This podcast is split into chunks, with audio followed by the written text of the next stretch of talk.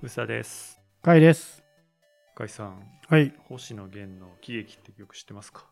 星野源の最新曲とかですか？割と最新に近い曲なんですけども、まあ結構 Spotify の最新トップ50とか聞いてるんですけど、あんまり記憶ないですね。まあ、あの、いろいろあるんだけど、言っちゃうと分かってしまうので、結構すごい歌詞の曲で、なんだろうな、あの、すごいほんわかした曲に聞こえるんですね、一見。はい。こうサビが手をつなぎ帰ろうか今日波に食べようかこんなことがあったって君と話したかったんだってすごいこう日常を優しく歌ったような曲だなと思って、はい。多分今年の5月ぐらいに出てると思うんですけどもまあいい曲だなと思ってまあ割とよく聴いてたんですねはい。でよく聞いてみるとあの出だしのところで生まれ落ちた日からよそ者とか帰りゆく場所は夢の中とか私の居場所は作るものだったとかなんかすごい阻害したような設定が出てくるんですよ。でこの曲何なんですごいすごい明るくてこう日常的なリラックスした歌とすごい生まれがこうすごい厳しそうななんか孤児院みたいな世界観が一緒になっててこれなんて曲なんだと思ってすごいびっくりしてまあでもそれその設定すげえなと星野源すげえなと思って聞いてたんですね。で星野源ってすごい厳しい生まれなのかなとかいろいろ思ってたんですよ。でこれ5月に出て11月ぐらいまでずっとすごいなって思ってたんですけども、はい。ある日気づいたんですね、うん。この曲ってスパイファミリーの主題歌なんですよ。ああ、はいはいはい。はいはい。でこの設定ってスパイファミリーなんですよねなるほどね。はいはい。他人同士として生まれたけど、はい生まれて育っているけどやんごとなき事情で一緒に暮らして、えー家族となったっていうストーリーをこう再構成して作った歌詞なんですよね。はいはい。僕はこの現実の星野源をちょっとイメージしてたのですごいなるほど。すごい厳しい生まれを想像してしまってこれはな彼に何があったんだろうって思いながら聞いてたんですけどもリリースから6ヶ月経って スパイファミリーじゃんってなってすげえびっくりしたっていうこれ僕、話、うん、曲は聞いたことなかったんですけど、はい、この曲が多分リリースされたぐらいの頃にうん話題になってたの見ましたね。そうなの、なんか星野源はうん。そんなに好きじゃないんだけど、うん。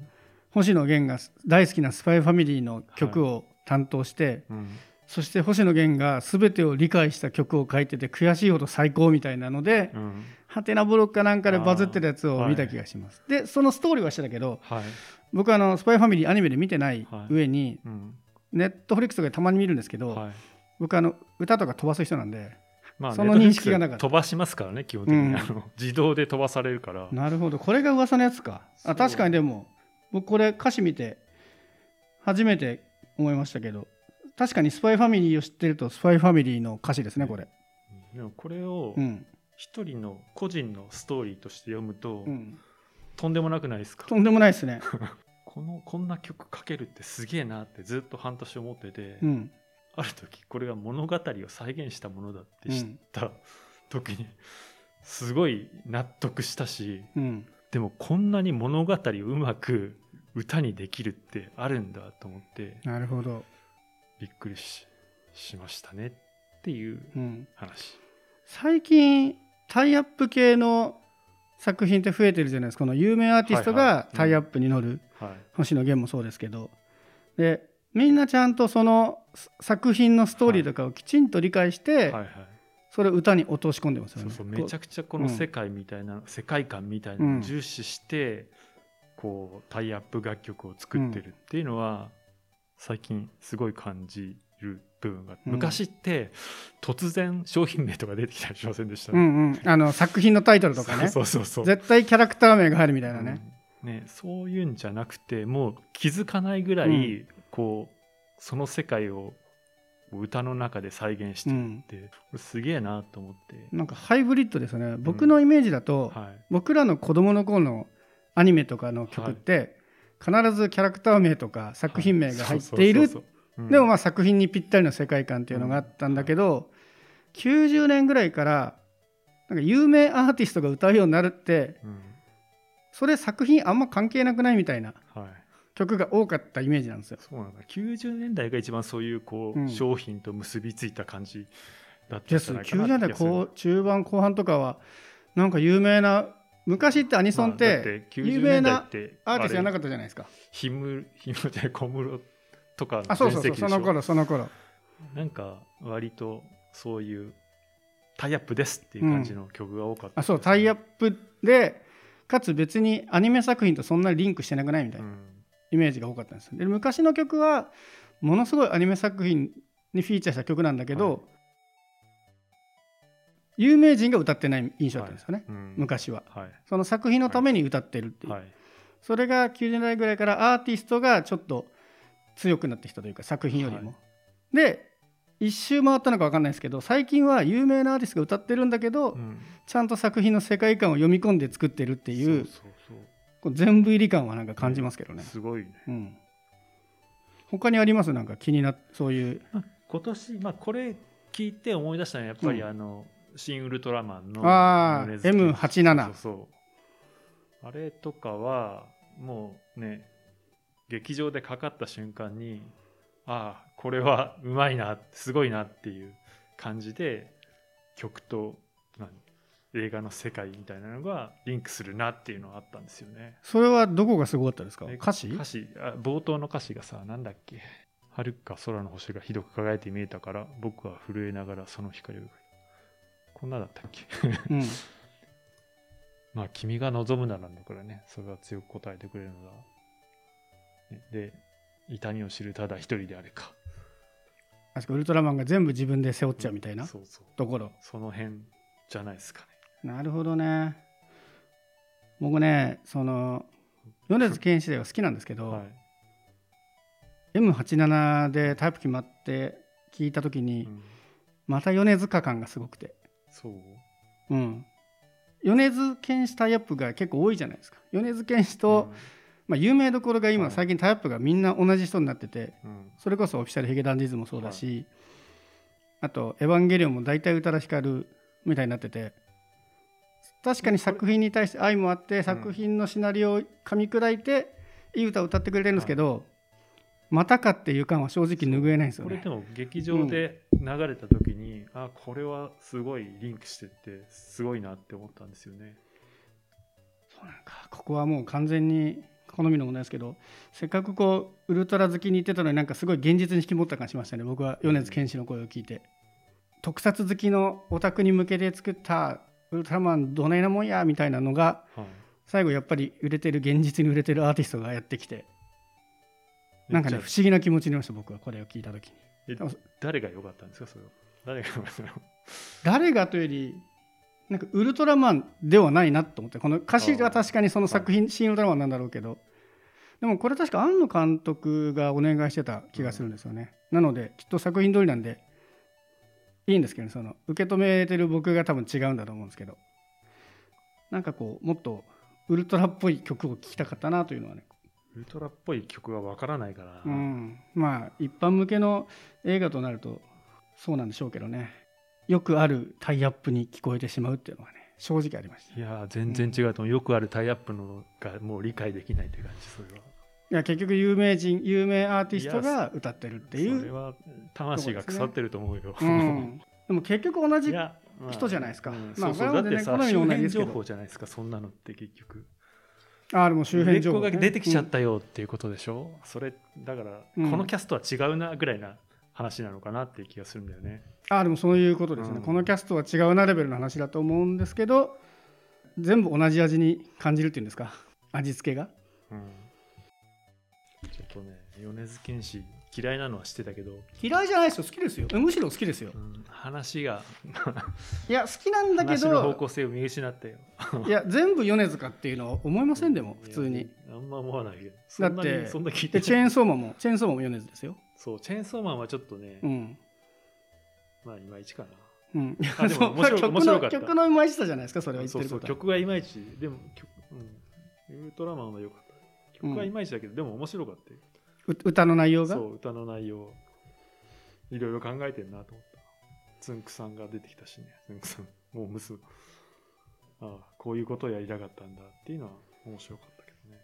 うん、そんなに逆に言うと米津玄師って基本的にほぼタイアップじゃないのかな、そんな感じはありますけどね。シングルは全部そうですよね、うん。でアルバムみたいな感じで数年に1回出るときに新曲がカットされるみたいそうまあそのぐらい日本のねトップクラスアーティストだと思いますけど、な、うん、まあでも同じぐらいヒゲダンもタイアップしてて、ねまあ、タイアップがだから音楽の新しい文化になってるのかもしれないですけどね、そのトップアーティストたちの。うんあとはさタイアップもそうだけど今だとワールドカップのはいはい。曲の曲とかも、はい。キングヌーとかそういうねその辺が出てきて、ああいうのってこの間のチャートの話じゃないけど、うん。これ 体育祭じゃない運動会ソングみたいな感じではいはい。あのその大会の今年今回のワールドカップの記憶とともに割と残るから、そうですね。ね大会のは残るな。ねまああの4年に1回クラスのやつはね。うんまあ、でも今回うんテレビがそんなにリピート放送ししてなかったから、うんまだ耳についてないけどだからあれだよね。今回アベマになったからさ番宣とかそんなないから、うん。昔のオリンピックのゆずほどはこう耳にしないんで確かに昔だと CM 入るときにそう必もうね。ずタイプが流れて ねむちゃめちゃ脳裏に残るけど、番宣が入ったらオリンピックが入って、そこでもうずっと確かにね。来るみたいなのはなくなったよなってちょっと思うんですよね。それは確かにな。話題だからやっぱアベマ見ちゃったもんな、うん。アベマだと普通のネット CM しか入ってないですもんね。そうっすね。でそんな番組の時にうん、タイプ曲使わないし。そうっすね。あそれは確かにあるかも。でもそういう意味で言うとタイプ曲はすごい頑張って作ってくれてるけど、うん。アニメとかだとネットフリックスで見る人とかはガンガン飛ばしちゃうからうん。今昔ほど聞かれてないのかもしれないですね、うん。印象に残ってない人とかも結構多いのかも、母数がね、うん。グローバルにあのメジャー作品だとうん。届くから、それはそれでねだって最近だと新作が出たすぐあね2週間後とかに海外でコスプレとかしてるじゃないですか、うんうん。で歌ってる人もいるみたいなのがあるから。まあなんかそういう時代はねやっぱアーティストもやりたいし好きな作品だったら絡みたいっていうのは分からんでもないですよね。うん。はい、何はいタイアップは舐めてはいけないっていう話ですね。そんなそういう着地ですか。昔の人、昔の人はちょっとタイアップちょっとみたいなのね、ありそうですけど。最近タイアップすごいクオリティ上がっているしいい歌が増えてきてるんだけど、うん。大体タイアップしてるのが同じようなアーティストばっかりだなっていうところにこうちょっと寂しさを感じるところありますね。ここれは完全に好みの問題になあってとなんだろうな。いいんですけど。タイアップって、うん。なんだろう。ある意味適当に作られる時ってあるじゃないですか。はいはいそういうのがハマる時もまあなくはないですよね。適当にというのは、例えばなんだっけ？ジュディマリのうん、知ってます？えっ、とそばかす。あれはルローニケンシンでしたっけ？そうルノケンなんですけども、ジュディマリがそのオファーを受けタイアップのオファーを受けた時に、うん。アニメって言われただけであの何のタイアップだったか一切知らなかったっていう話があって、でアニメだからとりあえずそのメンバーが全員知っているキャンディーキャンディーを持ってをイメージして作ったのがそばかす。だからそばかす。であのルロケン一切関係ないあれは本当に関係ないですね、うん、さっき挙げたはい。あんまりアニメとか作品にリンクしてないなの1個はそばかすのイメージはありましたねはい。確かに。うん。うん。そういう適当だけど結果的に名曲ができるみたいなのはうん。まああるにはあるね。いやまあ米津玄師に関しては単なるな僕の好みだと思いますよ、はいはい。もううん。全部いろんな有名作品がほほとんど米津玄師と米津玄師ほか何いくつかのアーティストが重なってるのでちょっと面白みがないなっていうわがままな話だけであってそれは有名人だからしょうがないって話なんですけど。ちなみにちょっとはそう話題それるんですけどこれ作った脳みそすげえなって意味では、うん僕はあの「世界の終わり」の「ハビット」がすごいなと思ってるんですけどなんすか「世界の終わり」の「ハビット」っていう曲知ってます？知らない。聞いたことはある気がするんですけど結構バズったんで。え映画「ホリックの」タイアップ曲そんなですね感じのあれですね。うん。ビデオですね。うん、でこれも僕はそのタイアップとかは知らずにはい。リズム感いい曲じゃないですか、はい。ですごい耳に残ってうん。あいいなと思ってこう歌詞をうん。よく聞いてたらなんか歌詞が割とすごいんですよね。これ最初から最後まで鉄頭鉄尾、うんヒエラルキーらしいんですよね。え。陰キャ陽キャとかあるじゃないですかその。はい。学校のクラスみたいなやつ。うん。その話を徹底的にしててえ。ずーっとその話んですよ。陰キャ陽キャとかで分類するのってバカバカしくないみたいな。俺は陰キャだけど頑張ってこの地位をゲットしたぜみたいなことを最初から最後までめちゃめちゃ歌ってるんですよこれもすげえなと思って。このさっきの星野源の話に近いんですけど星野源ってこんな大変だったのみたいなうん。ので言うと、えこの人こんなに陰キャ陽キャ気にして生きてきた人なのかなっていうぐらい、はい。なんとなくセカワってむしろ陽キャのイメージがすごい強かったんで。いや俺それはない、ここっちなんだっていうのがねえすげえ面白かった。で僕はこのタイアップタイアップの元になった映画作品を見てないのでえうんもしかしたらこれもその映画作品がそういう陰キャ陽キャみたいなとこにはい。特化してるのかもしれないですけどこれはなんかねすごいいい曲調でダンサブルでポップなのに歌ってることがずっと陰キャ陽キャの話してるっていうですね。割とこれも衝撃的な曲でしたね。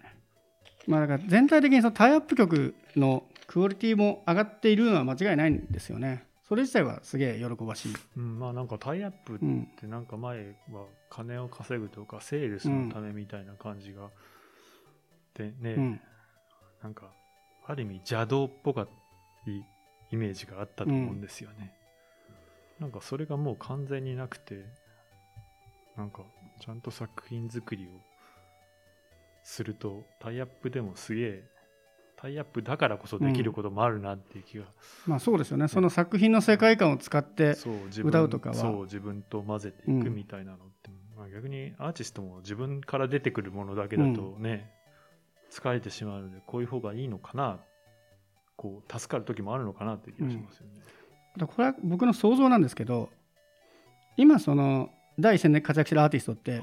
子供の頃にアニメとかテレビとかを見て育った世代だと思うんですよね、うんだから昔よりそのタイアップとかに慣れ親しんでいるしうん。ちゃんと好きな作品に対して何か作りたいみたいな気持ちが子供の頃にそういうアニメとかドラマとか映画とかに慣れてるからそういうのが今出てる人たちなのかなっていう気も。結構だうん。米津玄師もそうだし星野源もアニメとか漫画大好きって言ってますもんね、でウルトラマンのタイアップ来た時に米津玄師すごい昔からのファンの作品に携われて嬉しいっていうことも言ってたし。っていう意味で今ようやくそういう時代が来てるのかなという気がしますけどね。まあその昔みたいに CD 売れればいいって時代じゃなくなったから、うん。よりタイアップのあり方が違うっていうのもあるかもしれないですけど。そうそうこのね喜劇もなんかあれだね 俺全然知らなかったんだけどもうスパイファミリーの力でグローバルチャートにもガンガン入ってみたいなあそうなんですか。感じだったらしいんですよ、へえあのスパイファミリーねネットフリとかで結構ね世界でねて、結構ランキング取ってましたもんね。そうそうストレン日本以外は日本は1位で日本以外でもうん。上位に入ってるけど、日本以外の国は全部ストレンジャーシングスが1位なネットフリで1位なのに、うん。なぜか日本だけはスパイファミリーになってまあでも海外でもちゃんと何スパイファミリーが上位に入ってそれと連動して、うん。こう Spotify とかいろんな音楽チャートでも星野源が入ってたっていう話を11月に入って知ってうんこれそんなヒット曲だって僕案外俺ぐらいしか知らない曲なのかなと思ってたんだけど。まあまあ星野源ですから。でも チャートにそこまででもビルボードでは入ってますね。あじ自分すごい今年聴いた曲だからうんなんかなんか聴いてんなと思って。それはどうやって聞いたんですか？Spotify でおすすめで聞いた。そうじゃないかな多分。 New Music なんとかみたいな。 New Music Wednesday とかでそうそうそうそういうので来てこれいいなと思って聴いて、うん。ずっと聴いてるとあのなんだっけ？あのよく聴く曲がどんどん上に、あのそうですね。そうそう入ってきてそれ関連みたいなのが流れてくるんですよね。僕はおすすめから聞かないからな。常にランキングから聞いちゃうからな。ランそうですね。僕はトップ50を月1ぐらいでチェックしてるんですけど、うん。すごい上の方にいたイメージはないですね。うん。うん。まあ、かもしれない。なんか、自分が知らないだけですげえメジャー曲だったっていうのにびっくりしたんですけどね。まあ、それはスパイファミリーの曲だからさ、みんな知ってるわと。うんスパイファミリーをね、あのまあ、漫画はみ大体読んでたし、うんで、アニメは見てみたけど、曲の方がいいですね。ああそれ漫画は好き。漫画も好きです。だけど、ま、アニメは漫画に言うといまいち。あアニメも漫画も、ま、アニメも漫画も良かったけど曲の方がいいなと思う。本当ね。でも曲がこの曲めっちゃ良かったんですね、これはね。曲は良かった、うん。なるほど。ある意味作品よりもよいいなと思った。なるほど。まああのそうね。タイアップは結構いろんなやつがいい曲出してはいるんですけど、うん。ちなみにちょっとタイアップのはい。タイアップというのかな？そのそのアニメとかに採用された曲の変化球で僕あの大の大冒険のエンディングテーマがすげえ素晴らしかったんですけど、はい。これまあ別にこれ自体はその超有名アーティストの方ではない歌がエンディングで流れてるんですけど「大の大冒険」ってちょっと珍しいアニメではい。要は何十年も前の昔のアニメを完結した作品を再現した上で2年間かけてやるっていうので、うん。結構博打だと思うんですよ。そのアニメって大体売れなかったらやめちゃうじゃないですか。ワンクールやって調子よかったら2クールやろうみたいな中で2年間だから何クール ?8 クールか。とかやっちゃおうという前提の作品なんですけどそれの第1話からずっと使われてるエンディングが100話の最後全てのエンディングを迎えた後につながるようなストーリーになって作られていてっていうのをこの間あの大の大冒険のアニメが全部終わった完結イベントにちょっと行ってきたんですけど、はいはい。そこの制作現場で喋っててうん。実はこの歌は100話を全部終わって全ての完結した後にそのさらに続きとして聞くとストーリーがつながる歌なんですって言ってて。え。で確かに聞いてみたらつながるんですよ。ええ。それまでも聞いててあいいエンディングだなと思ってたんですけどあなるほどそういう仕掛けを100話かけてやったんだっていうのは他のアニメでは多分なかなか難しいと思うんですけどその2年間かける前提のテレビアニメって鬼滅ですらできないしちょっとね面白いこういうタイアップも面白いなっていうのはねちょっと思いましたね。というタイアップ楽曲の回でした。